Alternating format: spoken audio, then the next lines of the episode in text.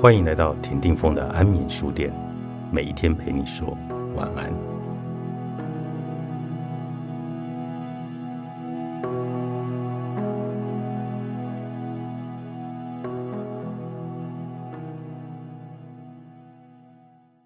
当我们心理受伤点被碰触的时候，你应该注意什么呢？心理治疗师贝尔贝瓦尔德兹奇在他的著作《没有那么容易冒犯我》。整理出像是这一类情况的急救箱，其中的工具被纳入下列七项一般的建议。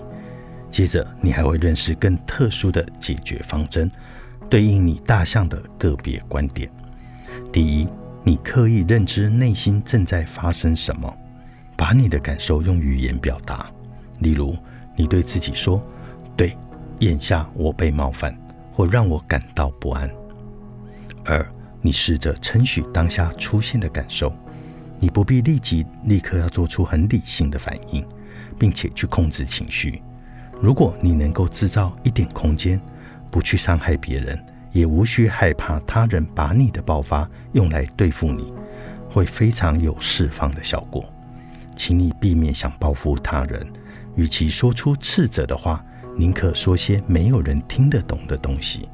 如果你知道一些。好比异国外语的咒骂，或是强调说出“哈布巴拉卡钦巴”，这就是一个没有意义的字串，足以让人困惑，却不会让人讨厌你。要是有人询问那是什么意思，你可以回答：好比那只是一个断片，几乎没有人会懂这是什么意思，却又有字义，因为它意味着中断。最初的情绪波动之后，你可能还觉察到。其他台面下的感受，在比较容易表达出来，并且让你显得没有那么轻易受伤的愤怒后面，可能隐藏着哀伤或者害怕。这些被覆盖的感受，通常指向被认知的根本需求损害。你接受一种感受，你就和自己维持了连结。心灵疼痛为什么就不该如身体疼痛一般的合理呢？三。请不要对自己做出过高的要求，例如在独立性或者耍酷方面，你主要是你自己，请你就这样接受自己，你之后还能够随时对自己下功夫。四，最初的爆发之后，烟消散去，请你试着向旁边跨一步，思考刚刚究竟发生了什么事。你也可以如字面所述，稍微来回走一走。或是走出房间，如此一来，你就离开紧绷的场域，避免不必要的失控情况。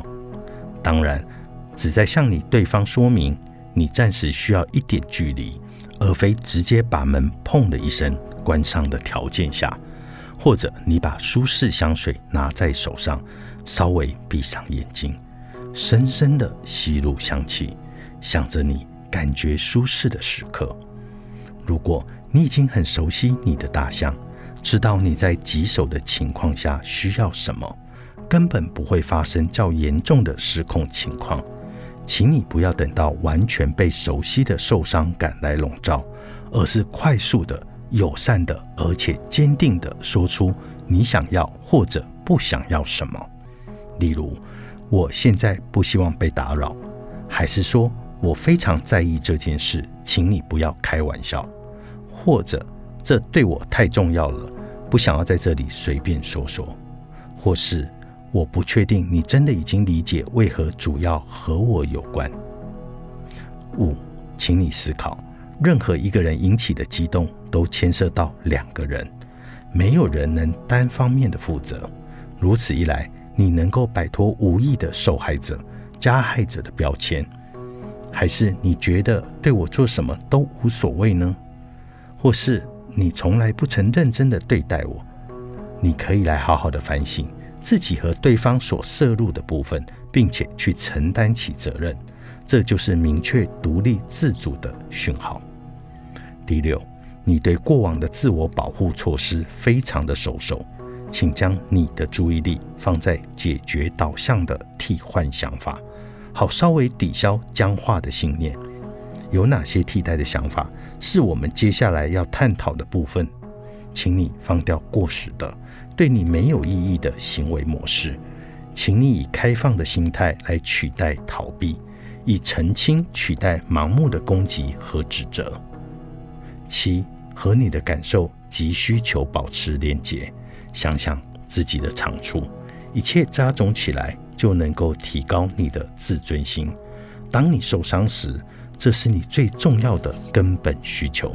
在某一些情况下，处理自己的感受和需求时，你一定要谨慎。虽然认知并尊重根本需求一向有它的意义，但也有些情况，要是我们表达出真正的需求，并不能期待被理解。有些社会领域诉求根本需求会违反团体规范。